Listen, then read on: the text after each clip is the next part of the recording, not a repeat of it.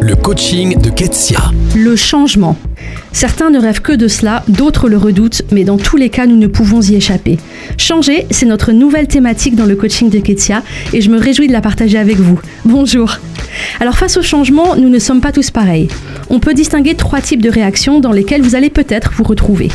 Vous pouvez être de ceux qui s'engagent dans le changement. Vous aimez les nouveautés, vous avez l'énergie de la curiosité et de l'essai. Le souci, c'est que vous n'êtes parfois pas très réaliste et que votre envie de changement permanent en bouscule plus d'un. À l'opposé, vous pouvez être un opposant. Euh, c'est vrai, ça, pourquoi changer ce qui fonctionne encore? Votre défi sera de maintenir la stabilité sans vous laisser intimider par les contraintes que vous anticipez ou être dans la résistance juste pour le principe. Et puis entre les deux, vous pouvez être un hésitant qui est un petit peu déchiré entre ces deux extrêmes et qui devra tout de même passer à l'action à un moment ou un autre. Dans la sphère professionnelle, les choses se complexifient lorsque nous sommes amenés à travailler avec des collègues et des responsables qui sont souvent bien différents de nous. Alors que faire? Si vous êtes un exalté du changement, votre curiosité, elle vous permettra d'explorer différentes possibilités. Apprenez alors à sélectionner les changements qui vous semblent les plus pertinents et développez un argumentaire pour les justifier face à vos équipiers.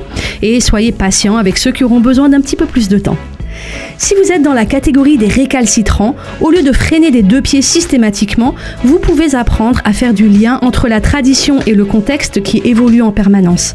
Votre réticence, c'est un atout qui vous permet de signaler les obstacles afin que les décisions soient plus éclairées. Et pour la majorité du milieu, la meilleure chose à faire, c'est de vous renseigner au mieux sur les plus et les moins et de prendre une décision ferme dans laquelle vous vous engagerez. Alors face au changement dans votre vie professionnelle comme personnelle, sachez tabler sur vos atouts pour avancer. Pour aller plus loin, lisez le blog ketsiabonaz.fr.